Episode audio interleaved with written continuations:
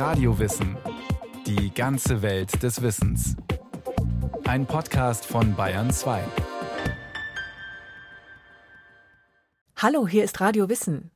Friedrich der Große hat nicht nur den Kartoffelanbau gefördert oder die Künste, auch die Seidenproduktion hatte es ihm angetan.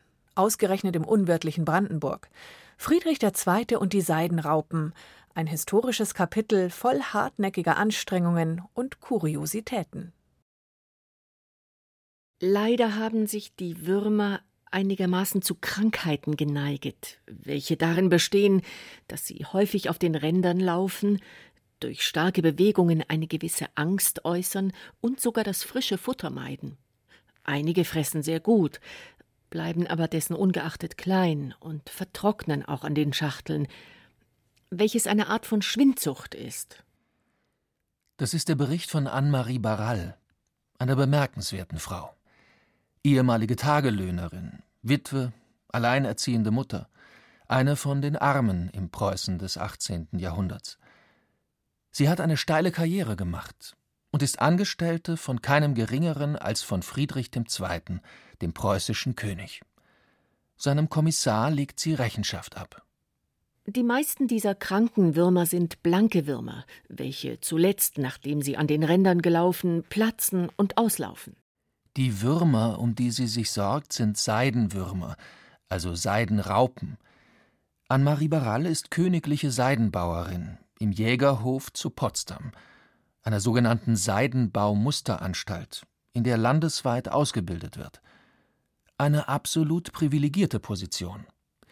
Anne-Marie Barral bekam ein jährliches Gehalt von 150 Reichstalern und war mit Abstand die bestbezahlte Seidenkultivateurin des Landes. Zudem konnte sie mietfrei wohnen und erhielt Gewinnbeteiligung. Mehr noch. Die königlichen Behörden verpflichteten für sie Pflücker, die das Futter für die Seidenraupen besorgten und anlieferten. Barral musste nichts davon finanzieren. Die Kosten trug Friedrich der Große. Auch für die sechs Waisenkinder, die ihr bei der Pflege und Aufzucht der Raupen halfen, bezahlte sie keinen Groschen. Der König höchstpersönlich verpflichtete die Waisen und sah seinerseits ebenfalls davon ab, sie zu bezahlen. In seinen Augen erhielten sie genug Lohn in Form einer Gratisausbildung. Anne-Marie Barrals Tochter Suzette hingegen wurde vom König bezahlt, mit vier Groschen Lohn pro Tag. Zudem erhielten die Barrals 16 Lot Graine frei Haus.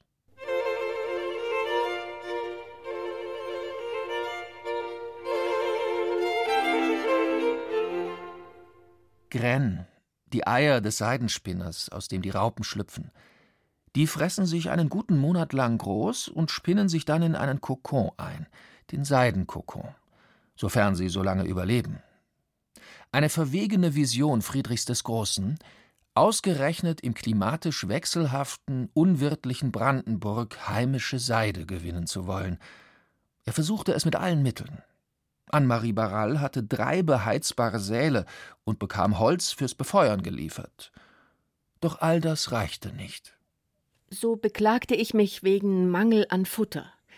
Da nun dieses wohl daherkommt, weil die Arbeiter beim Schneiden zu nachlässig sind und statt wenn gutes Wetter ist um acht aufhören könnten, so hören selbige schon um vier Uhr auf bitte demnach, Euer Hochwohlgeboren, denen Leuten scharf anzubefehlen, dasselbige fleißiger schneiden und ich mehr Futter bekomme, sofern die Würmer vor Mangel der Blätter umkommen müssen. Berichtet Anne-Marie Barral dem sogenannten Seidenbaukommissar, der im Auftrag von Friedrich II. alle Arbeiten rund um die Gewinnung preußischer Seide kontrollierte. Die Seidenraupen, normalerweise in wärmeren, asiatischen Gefilden heimisch, sind wählerisch – Sie fressen nur die Blätter des Maulbeerbaumes. Und da Friedrich der Große unbedingt mit eigener Seide glänzen wollte, griff er ein Jahr nach seiner Thronbesteigung per Dekret in die Flora Brandenburgs ein. Er ließ tausende Linden fällen und machte Platz für Maulbeerbäume.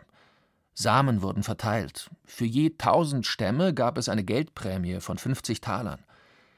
Manche der Maulbeerbäume stehen heute noch, gut 200 Jahre später, wie in Zernikow. Die Historikerin Dr. Silke Kamp hat dort die Dauerausstellung Vom Maulbeerbaum zur Seide wissenschaftlich begleitet. Sie weiß, Der Pflanzbefehl des absolutistischen Herrschers war nicht von heute auf morgen umsetzbar. Diese Bäume müssen gepflanzt werden, als Setzlinge kultiviert. Über mehrere Jahre bleiben sie erstmal in Baumschulen, bevor sie dann ins Freiland gesetzt werden können und müssen dann in den ersten Jahren auch noch sehr liebevoll gepflegt werden, damit sie nicht eingehen, nicht vertrocknen und auch regelmäßig beschnitten werden.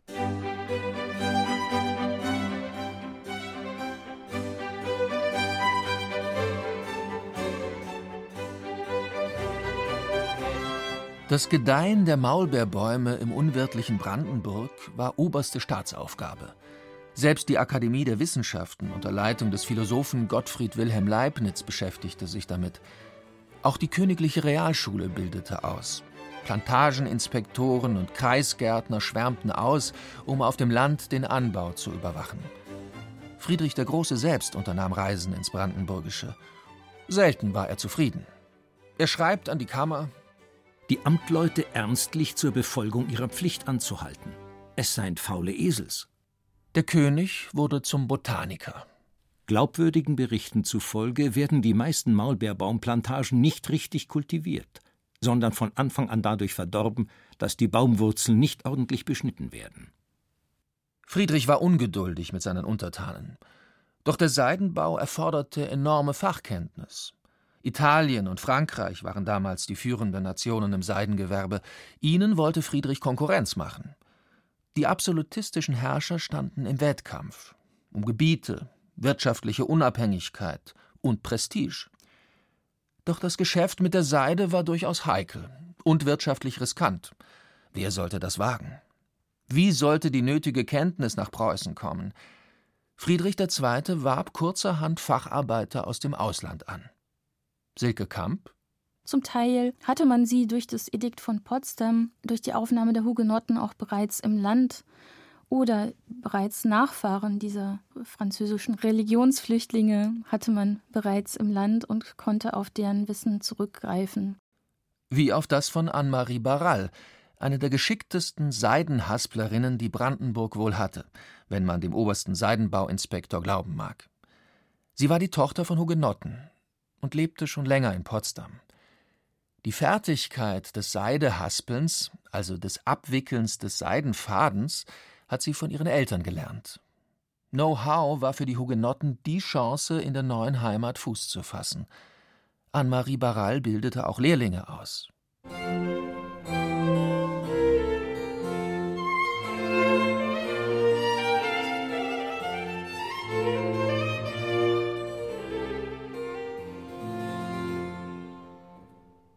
Der Arbeitsplatz einer Hasplerin sieht so aus, dass vor ihr ein Behältnis mit heißem Wasser steht, in dem die Kokons eingeweicht werden.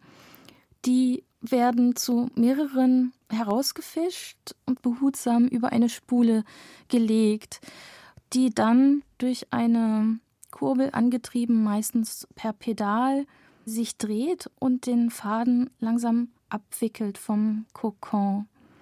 Und das erfordert dann sehr viel Geschick, dass man darauf achtet, dass diese Kokons sich nicht untereinander verheddern, daher das Wort verhaspeln.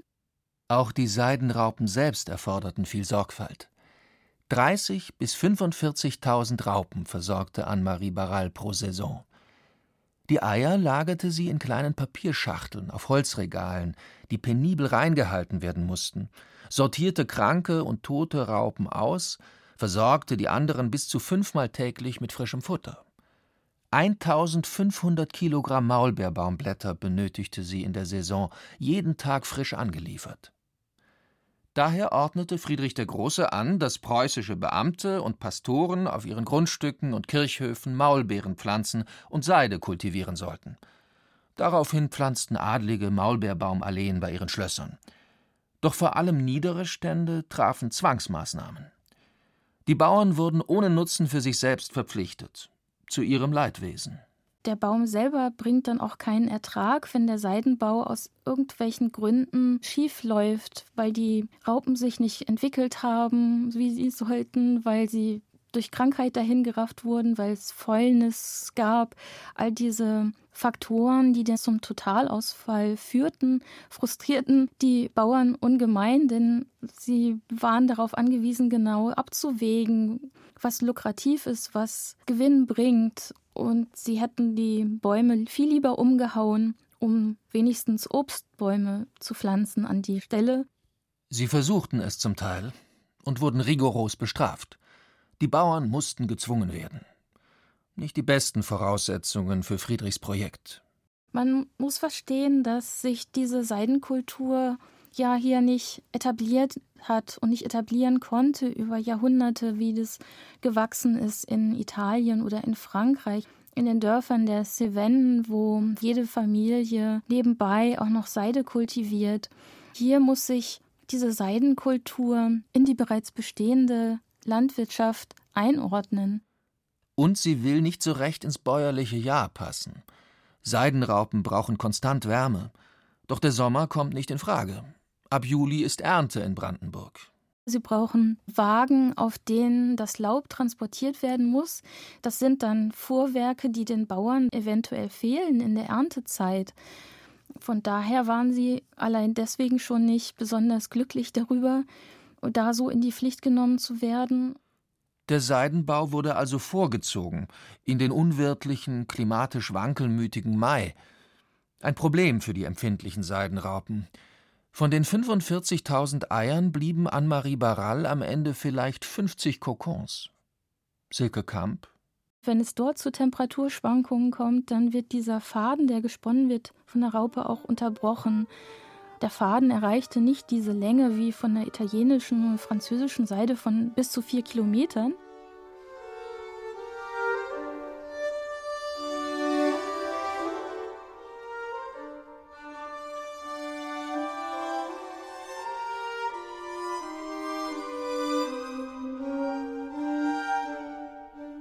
Für aufwendige Webarbeiten mit komplexen, mehrschichtigen Mustern benötigen die Webstühle lange, stabile Fäden.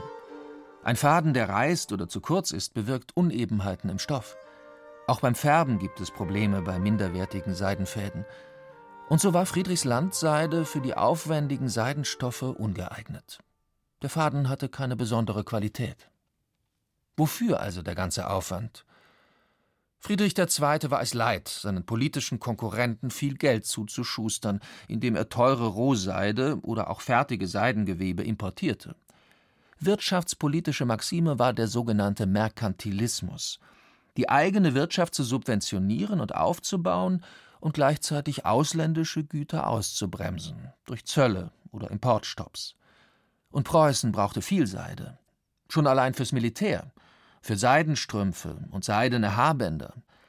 Was manieriert klingt, war höchst funktional. Seide war damals die einzige reißfeste Faser. Doch Friedrich der Große wollte mehr als Strümpfe.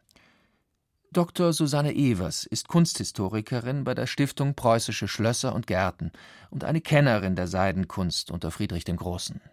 Es war ihm natürlich auch unglaublich wichtig zu zeigen, dass sein Land, das ja erst seit relativ kurzer Zeit zu den europäischen Größen gezählt werden konnte, diese hochwertige Kunst auch hergestellt werden konnte, dass man sich schmücken konnte mit äh, Werken, die in eigenen, in heimischen Manufakturen gefertigt wurden. Das war damals ein ganz großer Prestigepunkt auf jeden Fall.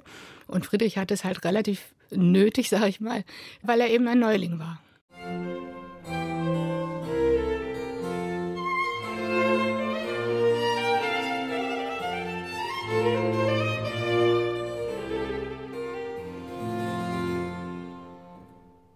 Friedrich der Große wollte eine ganze Industrie aufbauen. Er investierte in Seidenmühlen, die den Zwirn herstellten, und in königliche Manufakturen, Webereien, die Stoffe für Kleidung und Tapeten herstellten. Susanne Evers die Textilmanufakturen, die Fabrikation war eigentlich einer der führenden Wirtschaftszweige. Es waren unglaublich viele Menschen daran beteiligt an der Herstellung von Textilien. Und dazu kommt noch, dass in diesem Bereich auch die Technologie gefordert war. Das heißt, man musste immer wieder neue ja, Innovationen im Grunde wagen, um die Webstühle auf den neuesten Stand zu bringen.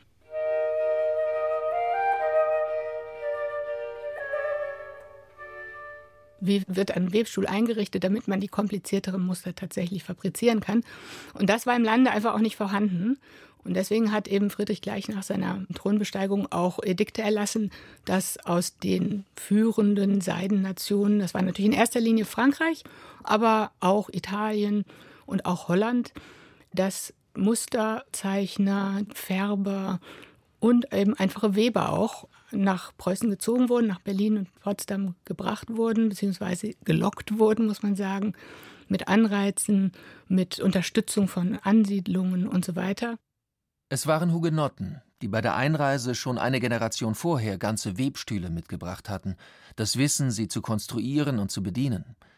Es waren Zeichner von Webmustern aus Italien und Holland, es waren sogenannte Liseurs, diejenigen, die die Muster lesen und auf den Webstuhl übertragen konnten. Es waren Ziehjungen, die halfen, den Webstuhl zu bedienen, Färber, die wussten, die Seide zu färben, und jüdische Unternehmer, die das finanzielle Risiko wagten, um beruflich Fuß fassen zu können. Anfangs brachten die preußischen Seidenmanufakturen trotzdem nur einfache Stoffe zustande. Aus Lyon, dem führenden Zentrum der Seidenkunst, kamen die kompliziertesten Motive für Seidentapeten her – Dort wurden die fehlerfreisten Stoffe aus der hochwertigsten Seide gewebt. Dieses Niveau wollte Friedrich II. erreichen. Was dann mit der Zeit sich entwickelte, das waren dann mehrschichtigere Muster, die also ein Grundgewebe hatten, eine ersten Musterebene und dann oft auch noch eine zweite. Und das ist technologisch sehr kompliziert. Beispielsweise ein Stoff mit Hintergrundmuster, auf das dann Blumen gewebt wurden, die sich plastisch in einem 3D-Effekt abhoben. Die preußischen Webereien machten unter Friedrich II. eine enorme technische Entwicklung durch und konnten nach einiger Zeit eben auch diese aufwendigen Stoffe herstellen, die sich mit der internationalen Konkurrenz messen ließen. Kunsthistorikerin Susanne Evers ein schönes Beispiel ist ein Brief, Zitat von der Schwester Friedrichs II. Er hat offensichtlich seiner Schwester einen schönen Stoff geschickt und sie schreibt zurück, ja, dieser Stoff ist ja wundervoll und ähm, sie ist völlig überrascht, dass der in Preußen hergestellt werden konnte. Und sie hätte sich einen großen Spaß daraus gemacht, all ihren Bekannten diesen Stoff zu zeigen und alle hätten gedacht, er wäre aus Frankreich. So sehr Friedrichs Zeitgenossen beeindruckt waren, für einen solch aufwendigen Stoff nahmen die preußischen Webereien keine heimische Seide her, bis zum Schluss nicht. Sie benötigten die besseren Seidenfäden aus dem Ausland. Friedrich der Große kam nicht ohne importierte Rohseide aus. Die in Brandenburg gewonnene sogenannte Landseide war nach wie vor von minderer Qualität und reichte auch von der Menge her nicht aus. Dieser Makel blieb. Dennoch ist der Preußenkönig stolz auf die heimische Webkunst. Er sucht eine Art Showroom und findet ihn im neuen Palais in Sanssouci. Nach dem Siebenjährigen Krieg stattet er dieses repräsentative Gästeschloss aus das sogar öffentliche Besuchszeiten für Untertanen hatte. Susanne Evers kennt dort jedes Detail. Also es ist nirgends in einer Quelle geschrieben, das Neue Palais ist das Musterbuch der Seitenproduktion, aber die Beobachtung legt das sehr nah. Es ist so, dass in diesem Haus wirklich alle Qualitäten der Seidentapetenkunst, die es damals gab, vorhanden sind. Das ist außergewöhnlich. Seidentapeten waren damals tatsächlich die wertvollsten Kunstobjekte in den Schlössern. Das zeigt sich unter anderem daran, dass auch Friedrichs Schlösser im Siebenjährigen Krieg geplündert wurden. Seidenstoffe waren oft Kriegsbeute. Das fand ich auch sehr spannend, das war vorher auch noch gar nicht so bekannt. Offensichtlich war es so, dass man so einen hohen Preis zahlte für solche Seidenstoffe, dass eben das sogar sich lohnte, eher die Stoffe als zum Beispiel auch die Gemälde mitzunehmen. Und stattdessen schnitt man tatsächlich rundum so ein Seidenpanel aus der Wand hinaus und man hat auch von Stühlen und von Sesseln den Bezug abgeschnitten. Friedrich II. kam also 1763 aus dem Krieg wieder und musste seine Schlösser neu ausstaffieren. Und das bei leeren Staatskassen. Dennoch die perfekte Gelegenheit für eine Leistungsschau der preußischen Seidenkunst. Das ist sicherlich vieles auch auf Pump gewesen. Er hat ja auch das neue Palais selbst eine Fanfaronade, also eine Angeberei genannt. Er wollte damit einfach zeigen, wir sind wer. Wir sind jetzt unter den wichtigsten fünf in Europa. Ich habe mal ausgerechnet, nach dem, was in den Rechnungen überliefert ist, dass ein ganzer Raum mit der allerhöchsten Qualität bis zu 8400 Taler gekostet hat. Ein Raum mit einer ganz einfachen Seitenbespannung war dann nur knapp 2000 Taler. Und jetzt muss man natürlich ein Verhältnis bekommen. Was haben die anderen Dinge gekostet? Und da kann man sagen, ein Gemälde von Antoine Penn, das war der Hofmaler, der bekannteste in Preußen in der Zeit, hat 200 Taler gekostet. Fast nichts im Vergleich zur Seide, die also ganz entscheidend zum Prunk, zur Fanfaronade beigetragen hat.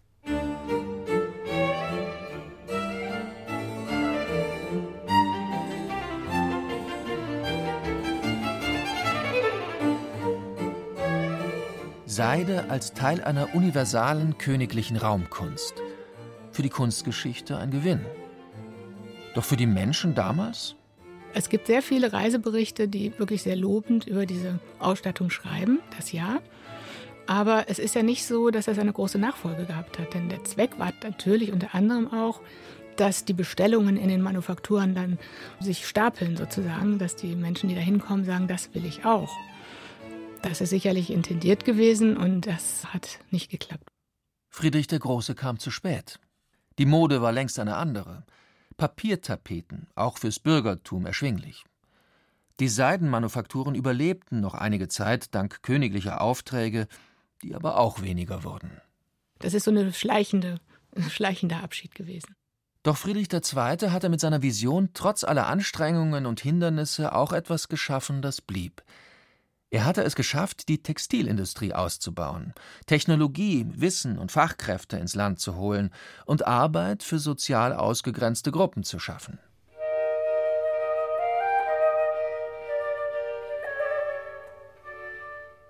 Und der Seidenbau? Millionen von Maulbeerbäumen prägten zwei Jahre vor Friedrichs Tod das Landschaftsbild, und immerhin fünf Prozent der Seide konnte Preußen selbst produzieren – doch bei all den Subventionen über fast 50 Jahre ein wirtschaftspolitisches Desaster.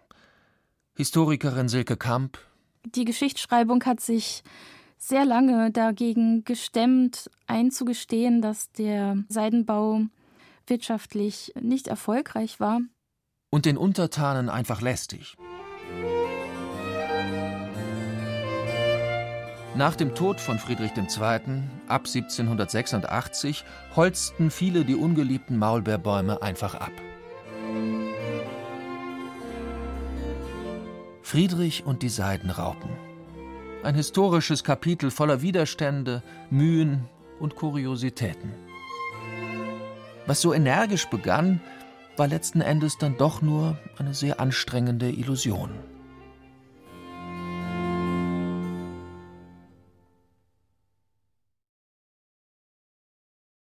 Das war Radio Wissen, ein Podcast von Bayern 2.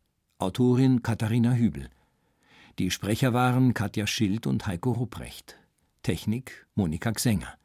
Regie führte Axel Wostri. Die Redaktion hatte Thomas Morawetz.